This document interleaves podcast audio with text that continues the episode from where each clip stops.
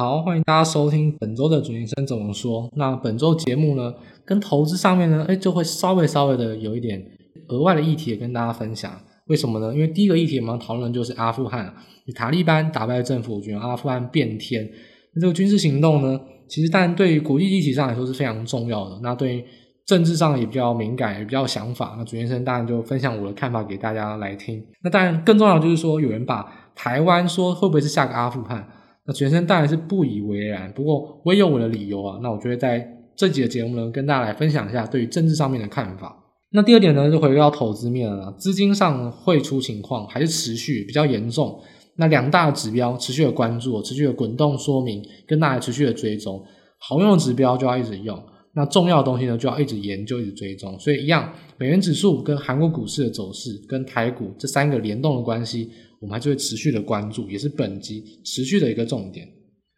第三个重点就回归到台股啊，大家最关心台股到底止跌了没？简单来说呢，我认为啊，其实本周已经比上周状况好很多了。那因为内资已经开始有些买买进的动作，所以这一周呢状况就比较乐观一点。那详细的内容呢，我们就会在稍后的节目呢跟大家做详细说明。那最后最后啊，在开头啊，最后我就跟大家来讲一下，因为高端疫苗已经可以开始登记了嘛，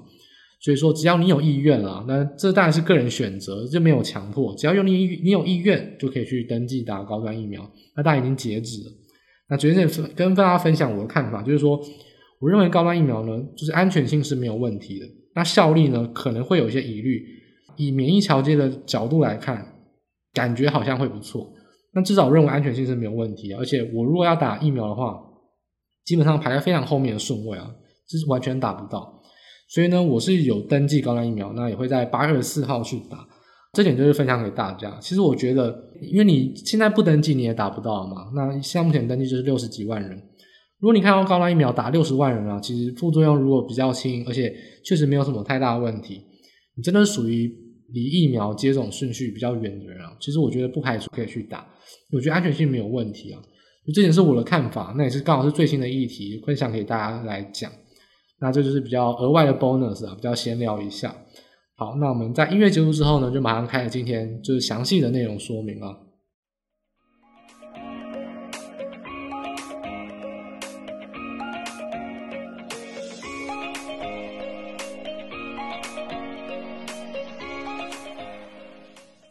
好，首先呢，我们先来看阿富汗的这个议题哦。那阿富汗这个议题呢，其实当然是非常非常大，因为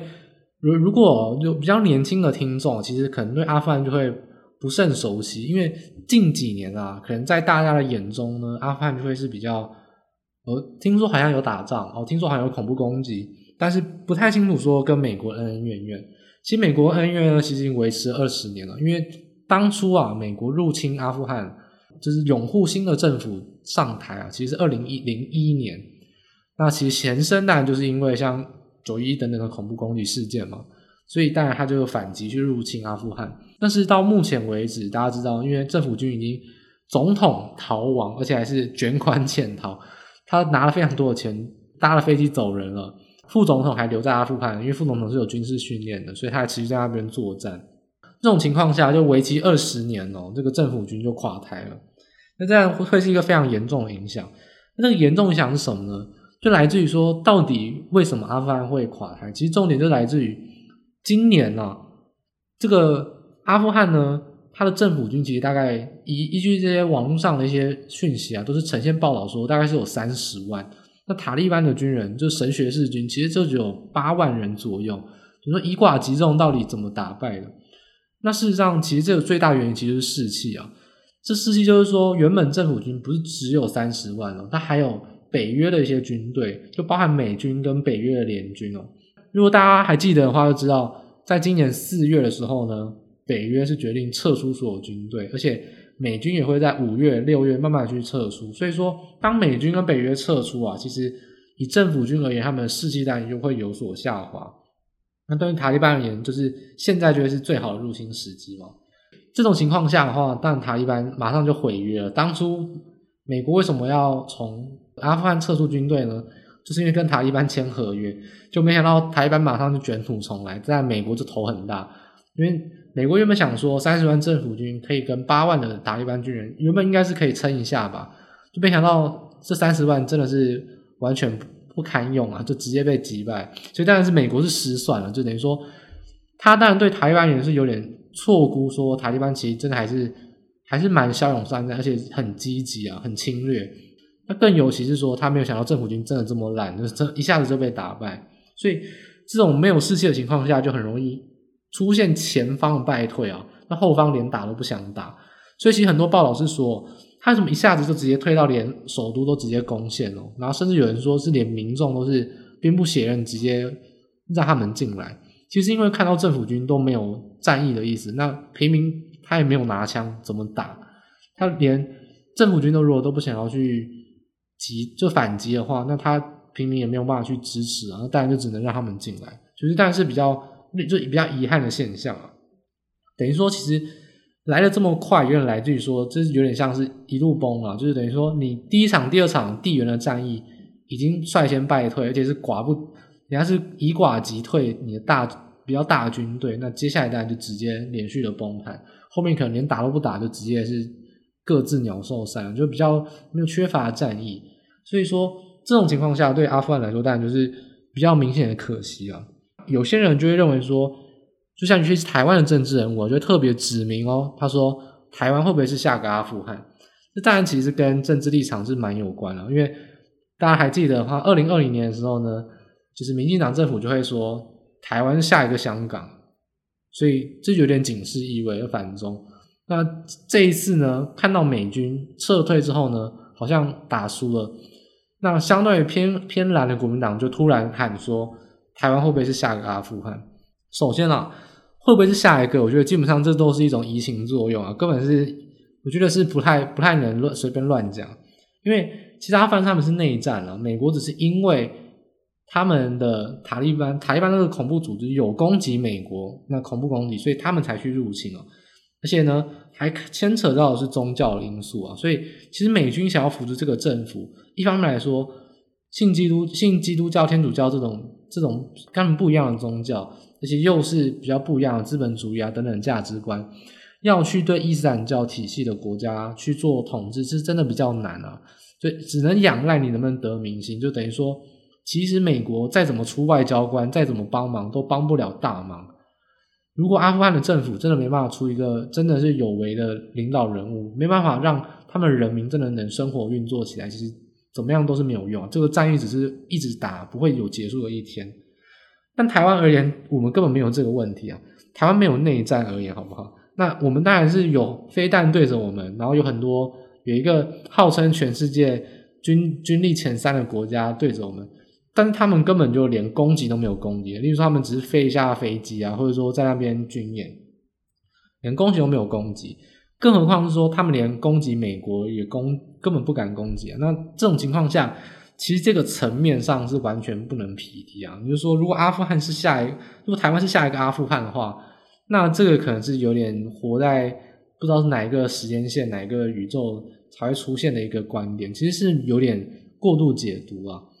那更何况啊，美国跟台湾利益其实很相近啊。我们美，我们台湾就是资本主义起家，而且其实台湾产业都是扶从美国扶植的，而且其实我们如果说看科学园区啊，看我们的政治人物。不管是法律啊、理工啊，或者说财经也好，很多都是留美，或是深受这种美国体系的这种比较西方西方文明的熏陶。其实我们的立场上啊，其实价值观都比较相近。更更尤其，我举一个例子，大家可能会觉得有点偏颇，但其实这就是一个相对来说非常好说明的例子。我们都知道说日本啊，他们在明治维新的时候呢，大家说他们是西化嘛，所以他们目前是亚洲最强的国家。其实就是老本，他们的老本就来自于明治维新，西化的非常成功啊。从幕末的时候呢，一直到后来，就是到天皇时期，然后呢，一直到明治维新。其实之所以他们会这么西化成功，这么进步啊，成为可以成为二战主要的国家，而且还到现在都还是亚洲最强的国家，其实就来自于说他们就是在那个时候西化的革新。那以下来说，其实日本反而不是西化最根深蒂固的。举个例子，现在欧美最常吵什么？左派的议题是不是？呃，是不是跟呃，像是支持同性婚姻啊、多元成家，或者说支持女性主义，又或者说支持比较新的一些议题，像环保，然后左派像是注重劳动权，甚至是像是呃，就是说你不用工作就有钱可以拿，那这个是基本工基本的一些生活的薪水。那这其实都是来自于西方最新的议题。那这些左发左派议题啊，其实啊，尤其是同性跟女女权的议题啊，在日本跟韩国这两个国家都相对保守，非常难的去接受。但台湾其实都是在这方面领先很多啊。所以其实对于美国来说，或对欧美国家来说，他们在台湾身上看到的不仅只有民主啊，其实还有很多是跟他们越来越类似的价值观。所以其实台湾啊，如果美国跟欧美这些国家对它的影响啊，其实在文化跟价值观上面影响是非常多的。那你说这方面会不会跟阿富汗一样？就很明显不一样。阿富汗大家就想一件事情哦，就是伊斯兰教，塔利班也是伊斯兰教的，但他们是比较保守派。政府军呢是比较开放，对女性啊可以说有一些比较开放的政策，但依然是伊斯兰教。相对于我们来说是非常的比较避俗啊，就比较没有那么世俗化。那你台湾跟中国啊，我们就直接讲明了，如果他们认为说这个相对上来讲，台湾跟中国就完全是文化上不太一样。那中国是社会主义，台湾是民主的主义啊，是资本主义。那尤其我们的文化非常西化，就甚至说最近最流行的像是新冠肺炎的议题，台湾呢？基本上呢，就是在持续的去走自己的路线。那中国呢，其实就是反美，因为欧美都是讲说要流感化嘛。如果大家可以去仔细去看中国舆论议题，非常有趣哦。只要提到流感化，中国是非常强烈的否认，就是要反美。其实我觉得他们做的事情也是一种流感化，只是说他们当然是比较严格的防堵，但他们依然是走一种流感化路线。但他们对于三个字就非常的敏感，就是要跟欧美不一样。所以说，如果你说这种情况下，你要兵不血刃的攻进台湾是不太可能，因为这个文化价值观真的是脱离的太远了。所以，就从阿富汗事件啦，我们就讲比较政治性的一些议题啊，然后讲出我的看法，就是说到底台会不会是下一个阿富汗？那我觉得就慢慢做你的白日梦嘛，这真的是就不知道该说什么，这不太不太一样了。所以说。但阿富汗议题呢，就是可以持续去做关注，而且这个议题啊，我觉得台湾人就尤其是比较缺乏，因为我们毕竟离这个中亚地区是比较远，然后伊斯兰教我们基本上也是不太熟悉的一个宗教，我觉得大家也是很值得去关注一下这个国际议题哦，因为阿富汗跟美国议题也是吵了非常久，那我觉得这个也是大家可以去增广见闻啊，慢慢去学习国际上发生的一些大事，那这个其实是蛮蛮值得大家去关注的。那只是说不要移情作用，就是认为说牵扯到台湾啊，其实台湾真的要跟阿富汗一样是非常难的。我觉得这个就是比较炒作议题为主，所以这点还是说我的看法，不知道大家有什么想法，那也可以在 IG 私讯啊，或者说我们在一些观点，那也可以在线动回复我们。那我觉得我的看法来说，就是说其实阿富汗这个事情啊，就是其来有自啊，自从美军跟北约撤退啊，其实。政府军就非常危险，只是说能撑多久，没想到撑这么短。那反过来说，另外一题就是说，当你对到台湾，是不是下一个阿富汗？那我觉得这个是白日梦啊，就不太可能。所以这就是我们以上的第二个议题啊，就针对阿富汗，然后到底到政治上有人说是下一个阿富汗在台湾这个议题上的讨论。好，那第二点我们就回归到稍微叫投资一点议题了，就是说资金面啊，到底国际资金啊，或者说。有没有会回亚股，还是持续的汇出呢？那以先讲结论呢，就是本周呢是持续的汇出。那如果有听 Podcast 的听众啊，其实你本周呢，你应该可以很明显的感受到我们两大指标，上周讲的，看美元指数，看韩国股市，韩国股市呢持续的跌，美元指数呢持续的走升，这就是对于亚股资金持续汇出一个非常明显的迹象。到底下一周有没有可能止跌？其实我觉得不用太过去猜测啊。那以目前来看，其实都还是不太乐观，因为台湾股市今天跌也是跌蛮蛮重的，那美元指数依然还是在创一个波段的高点。那我觉得，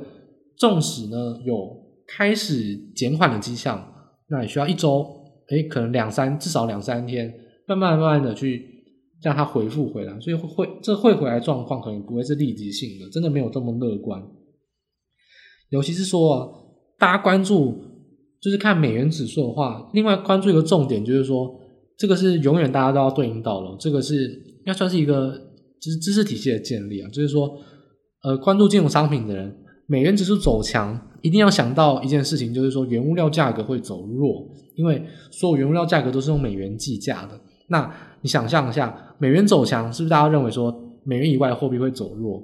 那所以因为美元换其他货币嘛，那相对来说，如果你美元计价的原物料商品，你就是用美元去换原物料，所以美元走强，原物料实质报价、名义报价就会走弱。这个是永远大家一定要建立起来的一个体这个观念了，就是说美元走强，就要想到呃原物料报价会比较疲弱。所以可以看到说，原物料报价像铜啊、像油都是跌破很明显的支撑区，那这个就是比较明显，对于呃行情上会比较影响，因为有些人就会拿来炒作议题啊，大家要小心，就是说在下一周啊，我觉得资金层面呢就会稍微减缓，但另外一个大家可能会比较拿来，就是空方会比较拿来攻击的理由，就会是说经济的减缓，他们可能就会说，哎，看油下跌的非常多，原物料下跌非常多，一定是经济复苏有所疑虑。但事实上，大家想到的事情是说，这不仅仅是影响到经济复苏的疑虑哦，但是部分，但是原物料报价报价走弱跟最近美元强势是有一定的关系，所以这点是大家要先建立好的一个，我觉得可以，大家可以先建立好的一个观念，就是下一周啊，可能会有一些对原物料杂音，然后拿来认为说是经济复苏的疑虑或放缓，这点大家就要自己心里有一把尺，就是说影响性。不是真的这么多，大家要先有一些想法这样子。那到底对于经济复苏会不会真的减弱呢？我觉得这其实还是看到说，到底现在的这个消费的减缓，因为可以看到 CPI 数据是有所放缓嘛。到底这个数据的减缓来自于什么？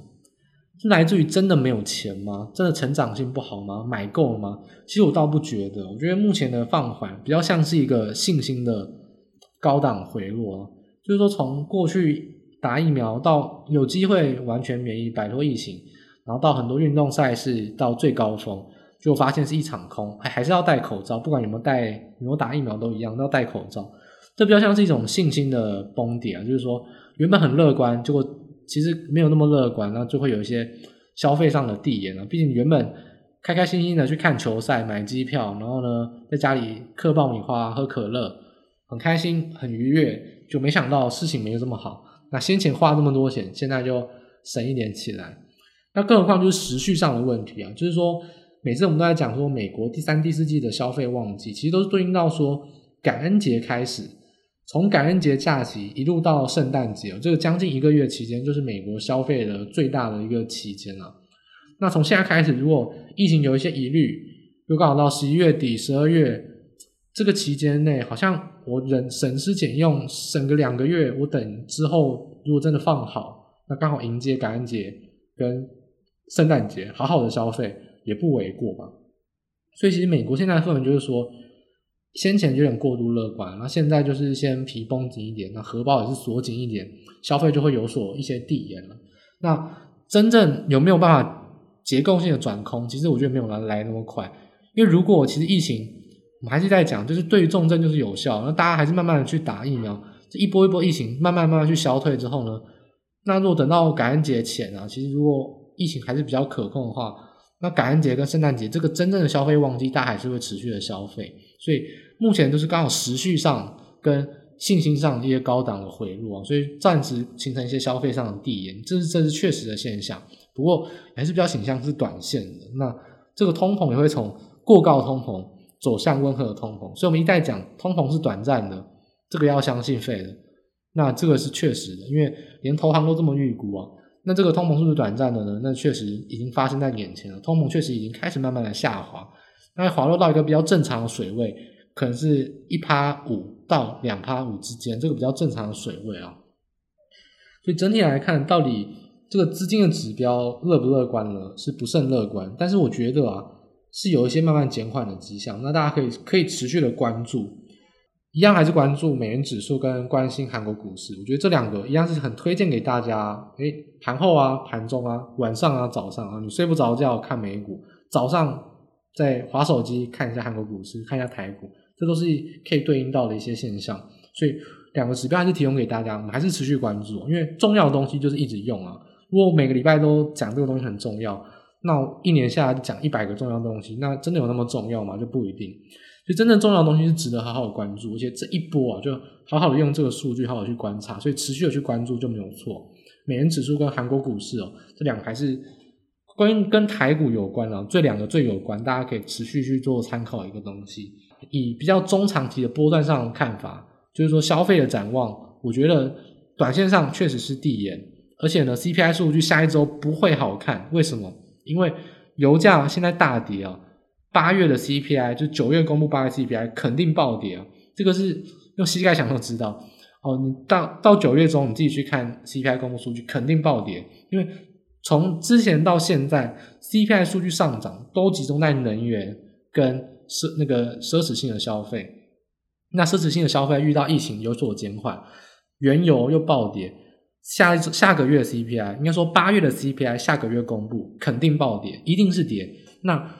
可能是直接跌到说 YOY 只剩下两趴多或更少。这个是一定肯定的，我觉得这就是大家可以先打预防针，先做好预期的，因为这个才是，这不是大家才想看到的吗？CPI 很高，大家也嫌 CPI 现在跌回去，那不是也很好吗？所以这没有对错问题，就事实就是如此。因为数据本来就是递延性的，我们知道数据怎么产生，现在就可以做判断。下个月 CPI 绝对不会好看了，因为本本个就这个月的原油是暴跌的话，那绝对下个月就会看到是比较惨淡 CPI 现象。PPI 等等也都会比较下滑，因为其实过往都集中在能源的暴涨。那能源如果有所跌价的话，那当然这个数据就会跟随着去跌。所以这个是一系列啊，从到本周原油比较明显的跌破，大家可以先做准备好一个功课，就是原物料的下跌会影响到，就是第一个美金上涨，第二原物料下跌，再就是下个月 CPI 不会好看。所以这一系列的推演，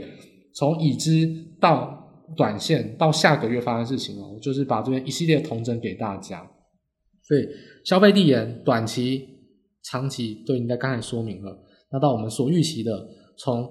美元指数走强、原物料走弱，到下个月大家预期的 CPI 可能会比较有明显下滑现象。这个就是一系列分析给大家，帮大家做同整这个一系列的影响。那大家这个。这个 part，就是比较复杂一点，比较繁复一点，那大家可以重复去聆听，甚至说你可以等到下一个礼拜持续的在做重复的聆听啊，就是观察一下说到底市场上变化是怎么样，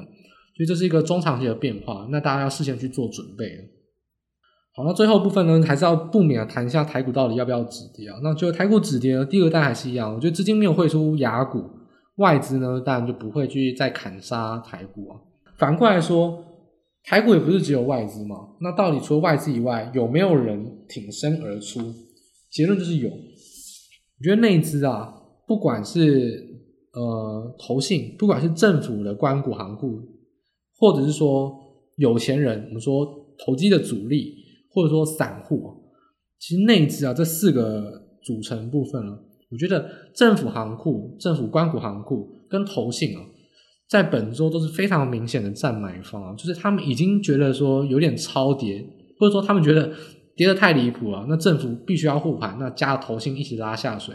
不管怎么样，他们就是有在买。很明显发生在什么事情呢？就发生在其实本周三有一个明显反弹，那礼拜四、礼拜五都还是明显带大量。为什么呢？因为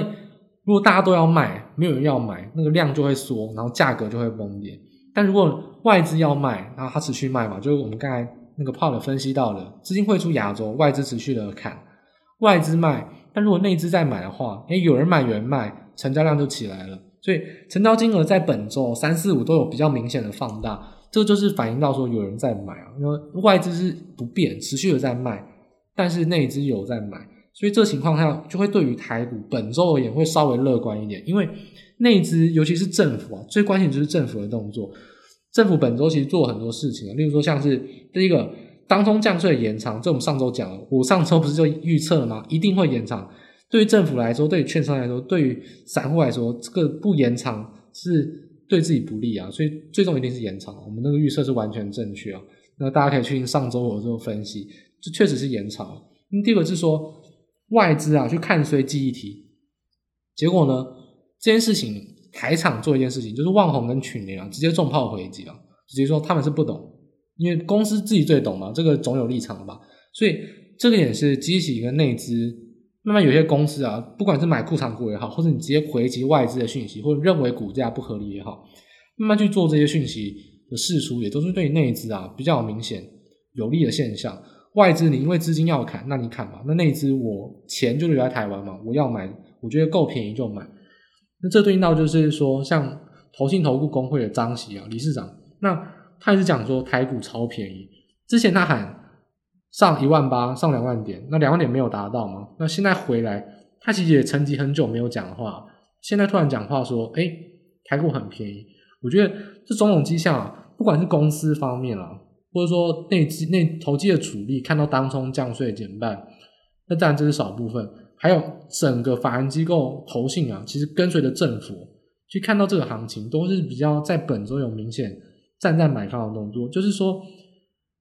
往下分批买啊，就是说现在本周是跌没有错，但是确实是一直买。那敢买原因就是因为去持续的有资金嘛，那就是把它往下分批买。如果你看到说我买可是下跌反手卖出，那就是你没有信心了，那你就认为行情不知道会走到哪边去。但你可以看到投信在昨天。我们录音是礼拜五嘛，礼拜四大跌四百五十点，投信还买，那就代表说其实根本就是不畏惧啊。那就是说，因为我觉得目前就是超跌啊，那你跌这么多我就买，只是说，但投信跟内资撑盘是撑不起外资的买，所以当然当天是下跌。但重点就是说，下跌可是投信跟不管在上市、上柜市场都在买超的话，这其实我觉得买超连续性这个是一个惯性，非常重要。那提前的去做布局啊，提前的去做抄底，这是投信跟政府会做的事情。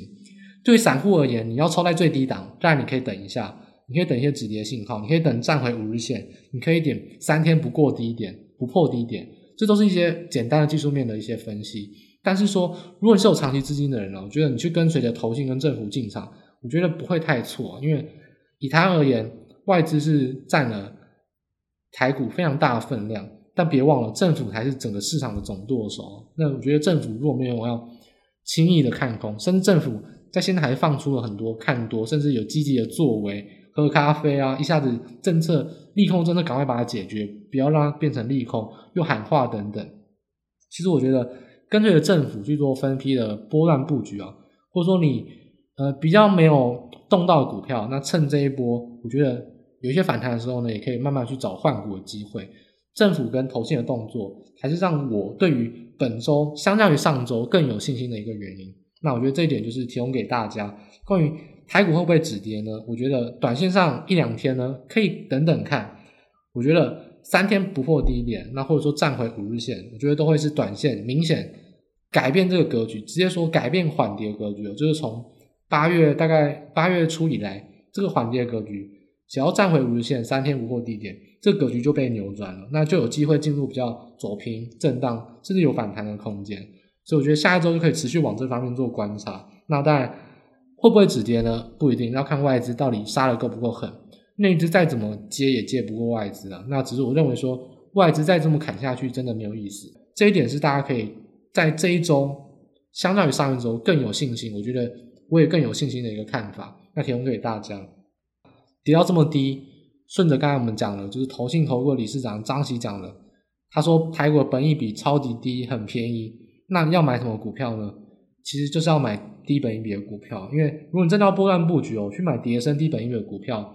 放下是可以的。因为其实连国外啊最近都在吹捧，就是说是不是要重回价值投资？因为如果资金要减少，先行布局价值投资说不定也是正确。那当然是国外的看法。我觉得台湾来说没有什么好价值股。台湾的价值股大部分都是不会成长的，台湾还是比较多有机会是成长股。我觉得你可以往低本一笔的成长股去布局，那这个是蛮有机会的。因为这一波杀下来，其实真的杀了非常多。我觉得这时候找到便宜的标的不难，但是你手上有钱，然后你就要有信心是最难的。这个时候就跟之前不一样了。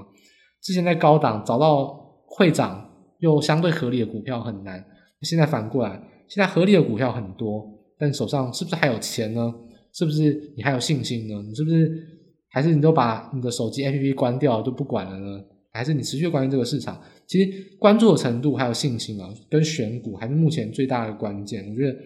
其实行情的机会是永远在的。那现在这个阶段，我觉得比上周更乐观，就把这个台股的行情分享给大家。好，所以总归而言呢，本周节目就大致上到这边告一个段落了。那我们就先分享一下说。当然，准先生对于政治上比较有敏感一点，也比较有自己的见解啊。那我们跟大家分享一下我对于阿富汗、议题，然后还有对于有人说台湾是价格阿富汗的一些看法，在第一个部分。那第二部分我们讲到说资金的行情啊，对应到就是说其实没有明显的减缓，其实有一连串的效应，包含原物料下跌，包含消费递延，包含下个月 CPI 数据，都可以直接预测是不会好的。那这点就是大家要先有心理准备。第三点的部分就讲到台股止跌啊，那简单来说就是说比上周更有信心啊，我觉得大家可以持续的关注。其实我们在一般的呃一般研究机构或者说专业法人机构，其实都是在这个阶段相对来说是比较看好，尤其是站在台湾内资的立场，在本周是比较明显有积极的动作，有逐渐开始去做买超的动作，这点是大家可以特别关心的。那以上的节目内容都提供给大家，还是一样，如果有任何想问的议题，想问的一些想法或者想发表的想法，都可以直接私信我们的 IG，或者说在 IG 的线动去做回复，然后在官网跟 Pocket 底下做留言，那我们都会一样统合相关议题呢，我会把它准备成一系列的内容，在下一集去做完整性的一个同整性的一个内容播出，那再提供给大家。那希望大家喜欢这样的内容，我们就下周再见面。